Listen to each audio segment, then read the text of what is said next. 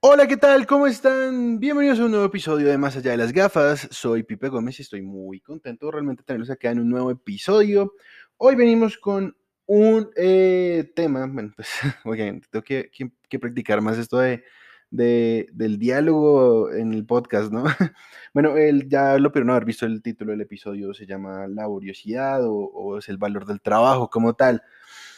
Y bueno, antes de realmente empezar con este valor que considero que se ha olvidado bastante eh, al, en el paso de los años, o se le da una interpretación muy distinta, eh, pues quiero también aprovechar el espacio para, para, hablar un poquitico de lo que está pasando aquí en Colombia, que realmente es muy preocupante, entristece el panorama de lo que estamos viviendo, tantas muertes, tantas injusticias, y siento que esto que ha pasado, pues em, no ha venido como tal, em, por decirlo así, como, como, como, decirlo, esto no es algo que pasó reciente, ¿no? Sino esto es algo que, que, que pasó ya hace un tiempo y y esto se veía venir, esto se veía venir, ¿no?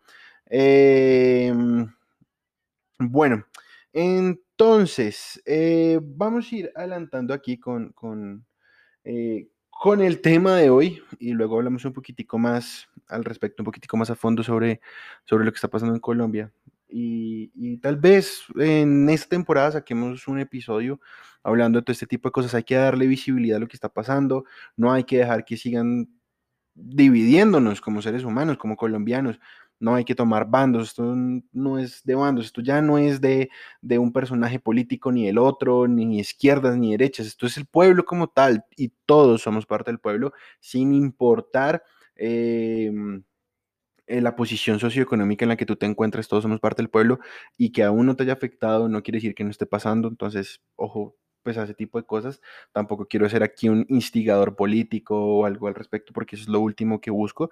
Simplemente dar mi voz, prestar mi voz para un mensaje que considero que debemos recibir en estos días. Así que bueno, vamos a comenzar con esto. Mm, trabajar. Trabajar viene del latín tripaliare y es eh, ocuparse en cualquier ejercicio, obra o ministerio. También es solicitar, procurar e intentar alguna cosa con eficacia, actividad y cuidado. También eh, se asocia eh, la laboriosidad o el trabajar con, pues, con el término trabajo, que es la acción y efecto de trabajar, ocupación retribuida, o, es una obra o cosa producida por el entendimiento o por un agente externo. Y también se le toma como el esfuerzo humano aplicado a la producción de riqueza, que es por lo, por lo que normalmente siempre se, ve este, este tipo de, de cosas, ¿no? Bueno, el trabajo. Llamamos trabajo al esfuerzo que hacemos para conseguir algo por nosotros mismos o con la ayuda de los demás. Gracias al trabajo podemos hacer realidad algo que teníamos en mente, arreglar algo que antes no funcionaba, corregir algo que estaba mal o crear algo que antes no existía. Son muchas las cosas que podemos lograr por medio del trabajo. Se trata de una fuerza con un gran poder de transformación que ha llevado a la humanidad a los más altos niveles de desarrollo y civilización. Bueno, un pipe paréntesis ahí, entre comillas, ¿no? Un avance, porque hemos, eh, por ese afán de, avanzar, y no, y no digo que está mal, sino que no hemos sabido valorar como tal el planeta Tierra, eh, los recursos que tenemos los hemos desgastado, los hemos malgastado, perdón, y desgastado hasta tal punto que, que no, yo no sé realmente hasta cuándo sea viable el estilo de vida que todos manejamos en, el planeta. Tenemos que empezar a cambiar un poco, cambiar esa mentalidad y empezar a cuidar mucho más el, medio ambiente y el mundo, ¿no? Hay que echarle un poquitico más de eso. Bueno, eh, continúo. Cierro el pipe paréntesis.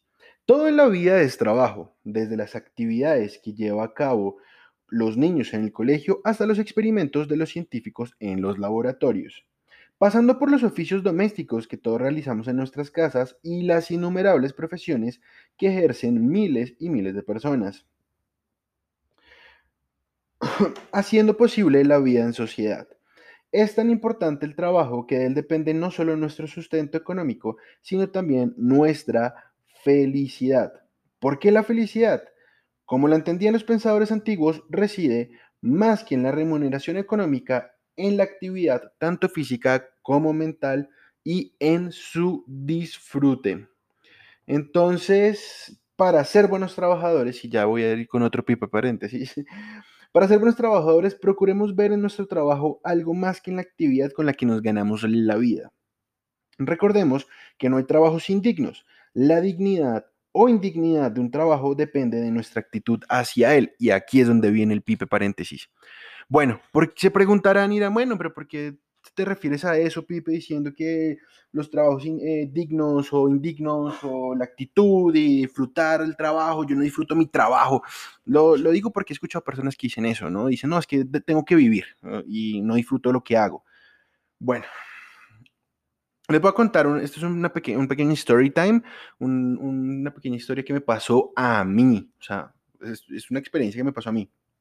Resulta que mm, hace, el, año pasado, eso fue el año pasado, para el 2019, yo estaba en una etapa de mi vida un poco confusa porque, pues bueno, yo ya me había graduado, estaba apostándole mucho a mi proyecto de redes sociales o en, o en esta parte digital. Y, como que no encontraba un norte, ¿saben? No encontraba como, como un horizonte, y, pero yo decía, no, es que yo disfruto lo que hago, o sea, estoy contento con, con mi trabajo, decía, yo estoy contento con mi trabajo, por más de que es difícil y muy complicado, estaba muy contento. Entonces, en un momento, yo conocí a una persona y esta persona me dice, oye, bueno, cuéntame, ¿tú a qué te dedicas? O sea, ¿cuál, cuál, cuál es tu labor, no? Entonces yo decía, no, mi trabajo es este. Y me decía, no, no te estoy preguntando por tu trabajo, ¿cuál es tu labor? ¿A qué te dedicas? Y yo pensé y volví a decir, no, pues que este es mi trabajo. No entendía que le estaba respondiendo de una mala manera hasta que me explicó. Normalmente las personas solemos decir eh, a lo que nos dedicamos o a lo que nos da, por decirlo así, como nuestro sustento de vida, es a lo que normalmente eh, le decimos trabajo, ¿no? Normalmente. Pero mi hijo, Tú disfrutas lo que haces, tienes un propósito en lo que haces, amas lo que haces, porque te cuesta trabajo. Y yo no entendía, yo decía, pero este loco que me está hablando, hasta que le entendí bien. Y me decía, no, lo que pasa es que cuando nosotros como, como personas eh, hacemos algo trabajoso, o sea, o algo que nos, nos genera un esfuerzo aplicado, em, a veces se vuelve tedioso y tú no, realmente no estás haciendo ningún trabajo como tal, haces una labor, porque esto lo haces de corazón y hay una retribución, sí hay una retribución, mm, mucha, poquita, ocasional, pero la tienes. Y, tienes una labor, para ti no es, no es em, tortuoso o, muy pesado ponerte a grabar videos, a, hacer, a sacar tus frases, eh, a hacer lo que tú haces para ti, eso tú lo disfrutas.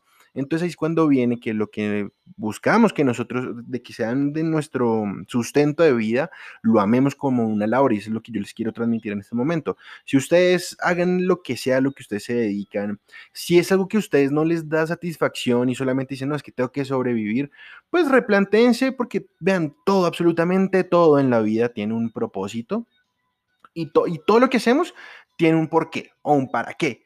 Entonces, si tú, no sé, eres analista financiero y algo que aprendiste en la universidad eh, y tú dices, no, estoy trabajando en un banco más aburrido porque no es, o sea, sí es lo mío, pero no es como tal lo que yo esperaba, ok, salte un poquitico de esa estructura que nos han planteado desde el colegio, desde el jardín y trata de hacer algo nuevo, algo que tú disfrutes. Entonces piensa mucho en cuáles son tus pasiones y cómo el conocimiento que adquiriste a través de esos años, de esas experiencias académicas que tuviste, cómo las puedes plasmar o transmitir en algo propio, en algo que tú disfrutes. Eso es un, pinche ejemplo que estoy dando nada más, la verdad. Eh, pero tal vez vuelve y juega para la segunda temporada, venga con, con un poquitico más en fondo en este tipo de cosas. Así que, pues, continuamos con esto. Bueno, características de los trabajadores. Los trabajadores son diligentes, responsables, dedicados, cuidadosos y exigentes. Y los perezosos son inactivos, negligentes, indiferentes, apáticos, lentos, flojos, cobardes y apocados. Voy a hacer otro, otro pequeño espacio acá antes de continuar con nuestra contraparte del trabajo. Yo fui una persona muy perezosa, pero no por voluntad. Fui una persona muy perezosa porque yo estaba dopado, yo tenía una dosis muy alta de medicamentos por un, por un diagnóstico que estuvo erróneo realmente. ¿Y mm, qué pasó? Que pues yo era muy, yo vivía como muy dormido, o sea, era muy somnoliento, eh, no era muy activo, era muy lento para todo, reaccionaba de una manera lento, como que vivía dormido, sí, como dopado es la palabra. Pero también eso generó que yo también tuviera muchos, perdón, ahí también eso, tuvo, tuviera muchos inconvenientes a nivel académico, porque yo no era precisamente el estudiante más pilo ni el más aplicado. Entonces, digamos que eso lo puedo traducir, que todo esto lo he ido aprendiendo de, a poquitos dentro de mis experiencias de vida, de todo lo que me ha sucedido o pasado. Y es precisamente la manera como, como yo me fui de, desenvolviendo al transcurso de, de, mi vida.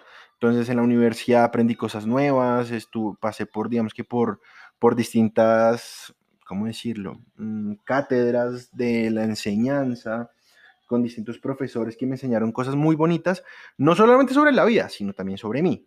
Entonces, eh, creo que eso fue cambiando un poco y yo actualmente creo que soy una persona muy exigente conmigo mismo muy responsable con mis cosas y, también como muy cuidadoso. Creo que cuando tú estás en un proyecto y sobre todo cuando es un proyecto como lo pueden ser las redes sociales, tienes que ser el triple cuidadoso con muchas cosas y tratar de hacer las cosas de una manera correcta y bien, no solamente a tu perspectiva, sino también hacia la sociedad.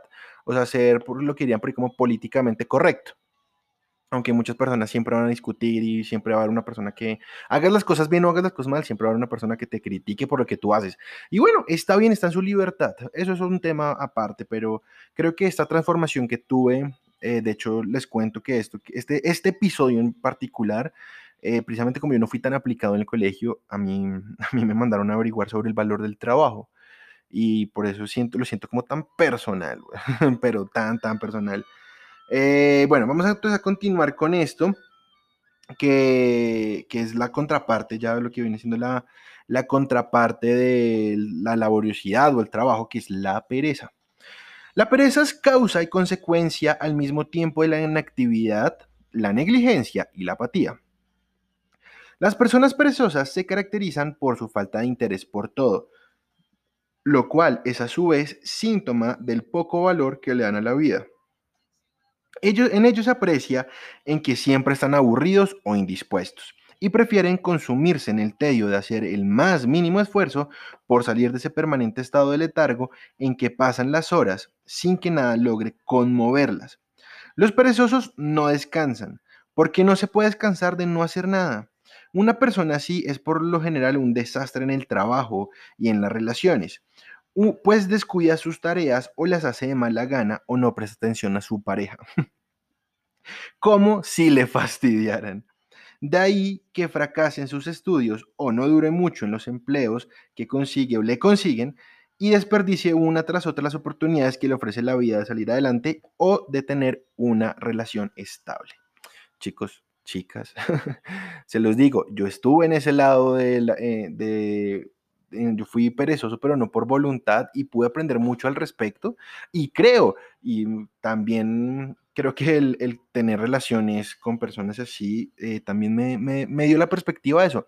No puedo decir que mis, todas mis relaciones fueron con personas perezosas, no, pero sí hubo una que me marcó en muchas cosas, que era una persona absolutamente perezosa con la cual no había futuro de ninguna manera y, y uno aprende muchas cosas, en serio, uno no puede estar arriando toda la vida a las personas. Eso es otra de las cosas. Bueno, obstáculos para el trabajo. Uy, perdón, perdón. Obstáculos para el trabajo. El exceso de entretenimiento vacío e improductivo que ofrece la televisión comercial y las redes sociales, que impide a la multitud de jóvenes y adultos ocupar su tiempo libre en actividades más formativas que les permitan superarse desde el punto de vista intelectual y humano. Voy a hacer un pequeño pipe paréntesis acá. Nosotros aquí en mi casa, eh, nosotros, por decirlo así, desde hace un buen tiempo, dos años más o menos para acá, eh, nos quisimos como deshacer, por así decirlo, de la televisión. O sea, no el, no el aparato como tal, sino la televisión por cable. Yo creo que fue una de las mejores decisiones que tomamos con mi mamá. Eh, pues para los que no saben, yo vivo con mi mamá, en la casa de mi mamá. Fueron una de las mejores decisiones que pudimos tomar con ella, ya que uno ocupaba, pero primero no había mucho tiempo para ver televisión y cuando uno se conectaba a la caja idiota, como se le, como se le conocía hace un tiempo, la caja idiota, eh, uno perdía demasiado tiempo, en verdad, uno perdía muchísimo tiempo eh, viendo como lo que estuvieran pasando. Y obviamente pues ya la televisión avanzó mucho hacia esto de, bueno, el, entretenimiento televisivo o multimedia no sé cómo explicarlo, avanzó mucho con la llegada de Netflix, eh, con la llegada de Amazon Prime, HBO, bueno, etcétera, ya saben, todas estas plataformas de streaming. Entonces yo decía como realmente no es necesario, uno está gastando una plata para, primero, para ver mentiras en los medios nacionales, porque realmente los medios son muy manipuladores. Y otro, pues uno realmente no lo está o sea, uno para qué tener 80 canales si o siempre ve los mismos dos o tres. Entonces, pues salimos de eso y, nos quedamos como con Netflix.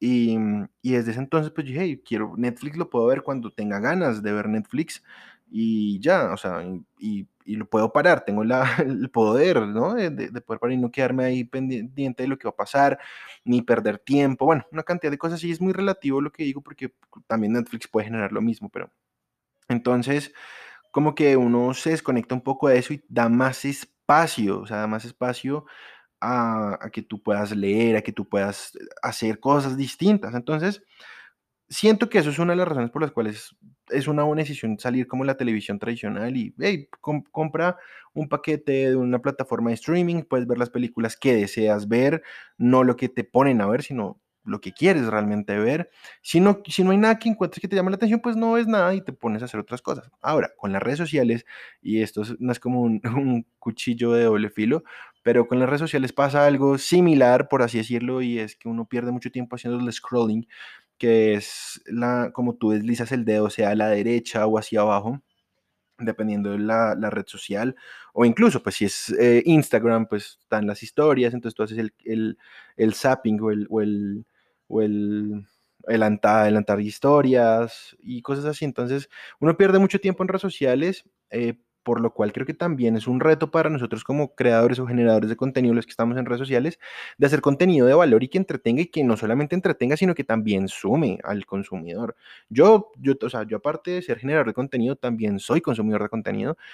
Y en los últimos dos años de mi vida que he estado tan metido en esto, uy, ven, yo no sé a cuántas personas he dejado de seguir o cuántas cuentas he dejado de seguir porque yo digo, hey, esto no tiene nada de valor para mí, para mi proyecto de vida, para mí como ser humano me hace perder mucho tiempo.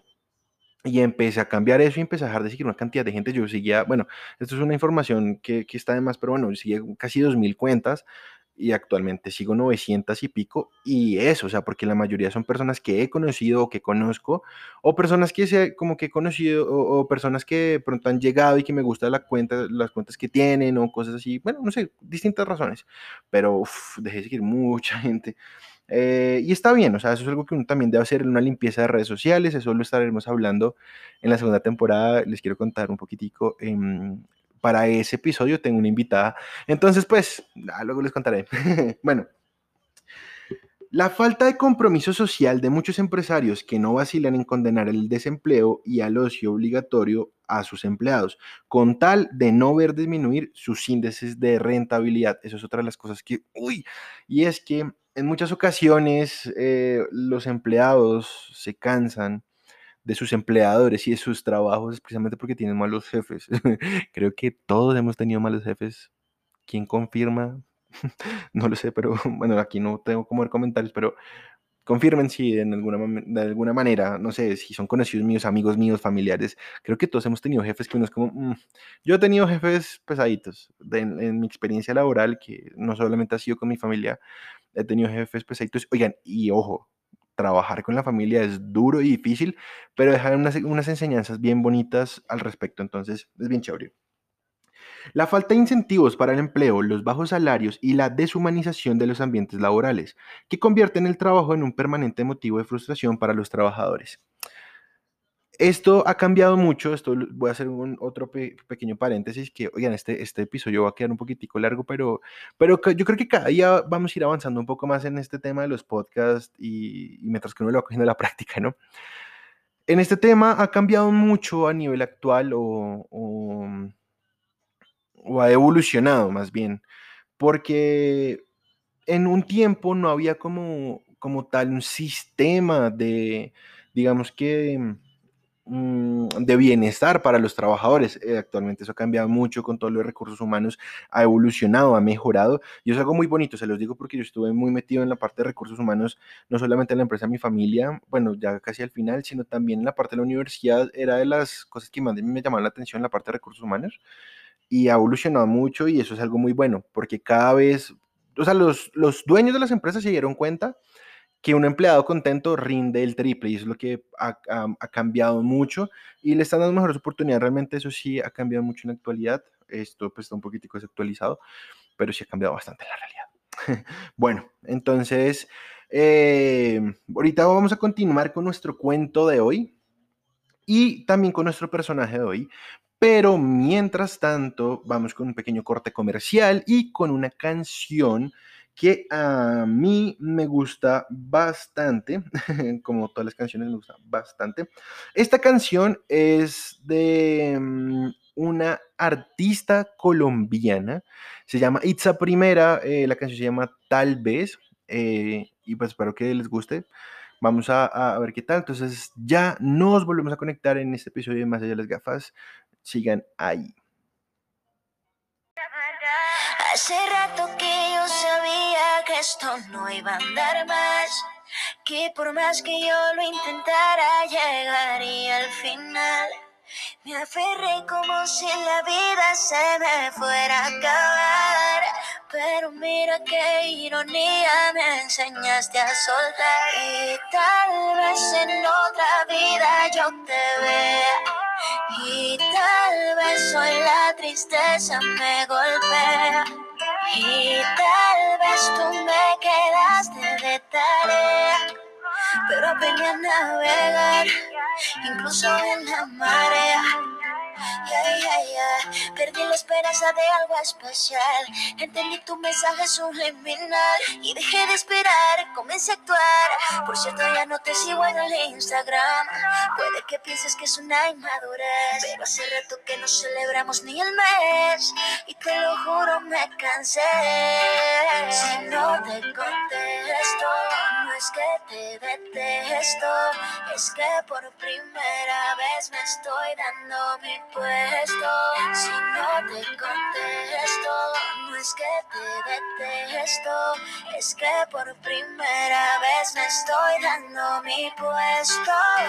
Y tal vez en otra vida yo te vea. Y tal vez hoy la tristeza me golpea. Y tal vez tú me quedaste de tarea. Pero aprendí a navegar incluso en la marea. Ay, que duro es soltar cuando ese no era el plan y olvidar esa canción que nos puso a soñar. Es aprender a besar como aprendí contigo. Fingir ante la gente que aún somos amigos. Que todo está bien aunque por dentro no sea así. Autoconvencerme de que yo no te perdí. Que estabas perdido desde que te conocí. Hace rato que yo sabía que esto no iba a andar más.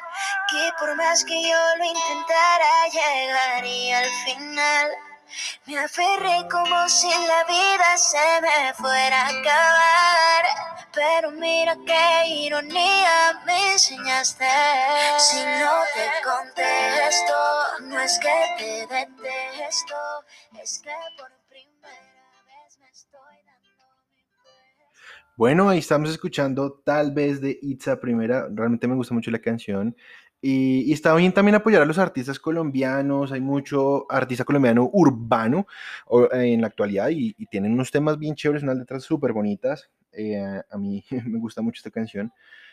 Y bueno, eh, vamos a continuar con esto. Eh, precisamente el cuento del que quiero hablarles hoy es un cuento popular escandinavo y quiero también aprovechar para dar gracias a todas esas personas que tienen ese trabajo invisible, las personas que van a los hogares de distintas personas a ayudarlas con los quehaceres de la casa, o incluso también las mismas mamás que tienen una labor un poco, eh, ¿cómo decirlo? Mm, mal pagada, sí, en muchas ocasiones, ¿no? Entonces, esto se llama el trabajo invisible. Mm, Y bueno, esperemos que, que, que, que se entienda muy bien lo que, lo que busco decir con, con este cuento. Esto le sucedió hace muchísimos años en Escandinavia a uno de esos hombres que piensan en que sus esposas o compañeras no hacen nada en la casa. Una noche el hombre llegó cansado del trabajo y se quejó porque la comida no estaba servida, el bebé estaba llorando y la vaca no estaba en el establo. Me mato trabajando mientras tú te quedas en la casa y cuando llego ni siquiera la comida está lista, farfulló. No es justo, ojalá mi trabajo fuera tan fácil como el tuyo. No te pongas así, querido, le contestó su esposa. Si quieres, mañana yo te reemplazo en el campo y tú te quedas cuidando de la casa. Está bien, aceptó el hombre satisfecho. Un día de descanso no me vendría nada mal. Al día siguiente, la mujer se levantó temprano y se fue a cortar el heno de los potreros. El hombre se levantó también y se dispuso a hacer las tareas caseras. Lo primero era lavar la ropa. Estuvo restregando un buen rato, hasta que se acordó que tenía que preparar la mantequilla. Se hallaba en esta tarea cuando cayó en cuenta de que no había puesto la ropa a secar. Fue entonces al patio, la exprimió, la colgó y de regreso en la cocina encontró al marrano comiéndose la mantequilla. Furioso, lo persiguió hasta que consiguió sacarlo. Al salir de nuevo al patio, vio con horror cómo la cabra estaba mordiendo una de las camisas que acababa de colgar. La espantó, cerró la cerca, persiguió otra vez al cerdo hasta que pudo al fin atraparlo y lo encerró en la marranera. Para entonces el reloj ya había dado la una de la tarde y él ni siquiera había terminado de hacer la mantequilla. Se puso de nuevo en esta tarea, pero tuvo que interrumpirla cuando oyó los mugidos de la vaca en el corral. No había tenido tiempo de llevarla a pastar al potrero. Decidió subirla al techo de la casa. Las casas de los escandinavos son bajas y el techo cubierto de hierba, para que comiera y así poder ocuparse del bebé que acababa de despertarse y lloraba sin parar. Había que preparar la sopa, en esas estaba cuando oyó a la vaca resbalar en el techo. Dejó lo que estaba haciendo, subió al techo, le echó una soga al cuello a la vaca, metió la soga por la chimenea y en cuanto estuvo de nuevo en la casa, se ató el otro extremo de la soga a la cintura, perdón. Así evitaría que la vaca resbalara mientras él terminaba con la sopa. Pero la vaca resbaló y arrastró al pobre hombre hacia la chimenea, haciéndolo caer de cabeza en la olla. Así lo encontró su mujer cuando llegó del trabajo. Gracias al cielo llegaste, exclamó el hombre al verla entrar. Este trabajo no es para cualquiera. No sé cómo nunca lo había visto. Perdóname, mi vida. Y desde entonces nunca se volvió a quejar y ayudaba a su mujer cada vez que podía. Bueno, ¿por qué escogí este cuento? Porque siento que primero es es un cuento que habla mucho de cómo deben cambiar las cosas respecto a la situación o cómo se ven las mm, mujeres en una, en una, situación de labor en la casa y como también se ven, lo ven algunos hombres aún en día, ¿no? Hay que empezar a cambiar este chip. es una propuesta de que simplemente si ustedes creen que una persona no hace mucho o no hace nada, háganle, háganle es, es una propuesta, díganle, bueno, intercambien trabajos por un día, obviamente en lo que se pueda, ¿no? O labores en lo que se pueda, si, si, lo permite, ¿no? Si ya hay un trabajo con un contrato de por medio y pues no se puede hacer un intercambio de trabajos, pues bueno, es distinto. Pero cuando vean que una persona se queda en casa, que es ama de casa, o incluso, por decirlo así, amo de casa, porque hay señores que se quedan en las casas y las mujeres son las que salen a trabajar, eh, hagan ese ejercicio por un día, un fin de semana que no tengan un trabajo y se dan cuenta del trabajo tan duro que es y, que uno debe ayudar en lo que sea, de la manera que sea, uno debe ayudar a las personas, a las personas que incluso vienen de otros lugares porque viven de eso, trabajan eh, como personas de, servicio o de aseo en centros comerciales, en casas, en donde sea. Es un trabajo muy duro y hay que aprender también a respetar mucho a estas personas y valorar el trabajo que hacen, sobre todo valorarlo. Entonces, bueno, vamos continuando con esto antes de, irnos y vamos a hablar de precisamente un personaje que a mí me, me, me causa mucha admiración, despierta mucha admiración en mí, ¿no? Y es Leonardo da Vinci. Este gran genio del Renacimiento italiano es uno de los más representativos ejemplos de lo que puede lograr un ser humano cuando se interesa apasionadamente por el mundo que lo rodea y dedica todo su tiempo y sus energías al trabajo y al ocio creativo. Nacido en el pueblo toscano de Vinci, próximo a Florencia en 1452 y muerto 67 años más tarde en el castillo francés de Clos-Luc, Leonardo no conoció el aburrimiento un solo momento de su vida. Su primera actividad fue el arte, al que se dedicó desde muy joven. La Gioconda, la pintura más famosa de todos los tiempos, es la más recordada de sus obras artísticas, a las que, a las que hay que sumar sus miles de borradores planos y bocetos de máquinas voladoras, puentes portátiles, catapultas, obras de ingeniería hidráulica, diseños arquitectónicos, barcos, vehículos acorazados, dibujos anatómicos y un sinfín de invenciones y estudios que dan cuenta de su infatigable actividad, la cual era sin duda para él una inagotable fuente de felicidad. Una persona que sin duda amaba lo que hacía y hacía lo que amaba. Entonces es un buen ejemplo, yo creo que por parte de, Leonardo da Vinci, lo que nos dejó eh, como herencia, ¿no? Bueno, eh, vamos con una frasecita antes de ir ya cerrando este podcast, de saben cómo cerramos cada episodio, no el podcast, sino cada episodio, perdón, em, que son con palabras al respecto del valor que estamos hablando. Entonces esta frasecita me gustó mucho porque es de Aristóteles, todos sabemos que los griegos siempre fueron muy buenos para las frases, ¿no? que los hacían a no pensar. Y es, más estima lo que con más trabajo se gana. Es como que dicen ahí, eh, uno valora por lo que trabaja y bueno, entran una cantidad de, o sea, me viene ahorita a la, a la, cabeza bastantes cosas que digo, puede ser un poquitico pesado, pero, pero no vamos a hablar de eso ahorita. Bueno, palabras de trabajo. El patriota, si quiere bien a su patria, no empezará a leer el periódico por el editorial, que dice lo que se opina, sino por los anuncios, que dice lo que se hace. Ver trabajar a todos es más bello que ver pensar a uno. Solo hay un espectáculo más imponente que el de las cabezas de los hombres barridas por la palabra del orador justo y bueno. Y es la tarde en la ciudad cuando vuelve a su casa los trabajadores. Esto es de José Martí. bueno, y pues nada, muchas gracias por haber escuchado el episodio hasta acá. Eh, espero que estén muy bien. Recuerden en verdad, los colombianos, los que estamos aquí en Colombia, los que somos colombianos, todo lo que está pasando no lo dejemos pasar desapercibido en nuestro poder, sean influencers o no sean influencers, sean eh, simplemente consumidores de contenido, siempre y cuando tú tengas una red social, no importa la cantidad de seguidores que tengas, eh, hay que tratar de difundir los mensajes de lo que está pasando sin, siendo muy asertivos, sin alentar también a que se genere más violencia. Es muy importante eso, la verdad. Siento que mm, en la actualidad no hay tanta libertad de pensamiento o ideología política o creencia también. Y eso es algo que debemos cambiar poco y eso es cómo se cambia a través del ejemplo.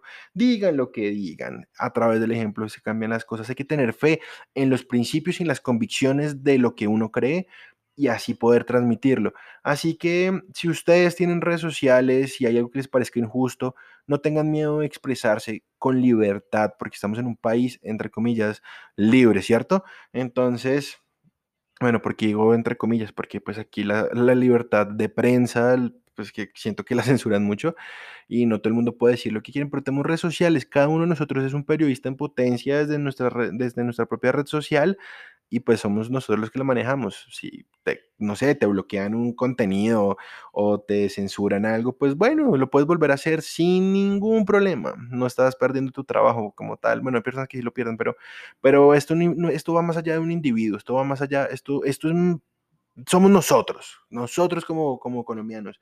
Entonces, hagamos visible estas injusticias que están pasando, respetemos las posiciones de los demás, porque pues sí, todos tienen distintas posiciones, pero eso, eso hace parte de un proceso de aceptación, de entendimiento que puede traer un equilibrio y una paz en nuestro país. Y, y los métodos que se estén efectuando en este momento, por todo lo que está pasando en Bogotá y en Colombia, pues eso era un, es, ¿cómo decirlo? Es una consecuencia de malos actos. Entonces, pues nada, simplemente eh, tratemos de informar, ayudar como se pueda y no entorpezcamos eh, tampoco la información que se está dando, ¿no? Hay mucha gente mala por ahí. Pero bueno, eso yo creo que lo hablaremos también en otro momento. Muchas gracias por escuchar el episodio hasta acá. Recuerden, les habló Pipe Gómez. Y no olviden seguirme en todas mis redes sociales, que aparezco en Instagram como arroba Pipe Gómez P y arroba Pipe GP raya el piso. También me encuentras en Facebook como arroba Pipe Gómez P04 y en YouTube como Pipe Gómez. Y bueno, espero que estén muy bien. Nos vemos. Bueno, no sé por qué nos vemos. Me siento raro no nos vemos. Pero bueno, ya nos encontraremos en un próximo episodio Más de las gafas. Espero que estén muy bien. Un fuerte abrazo. Chao.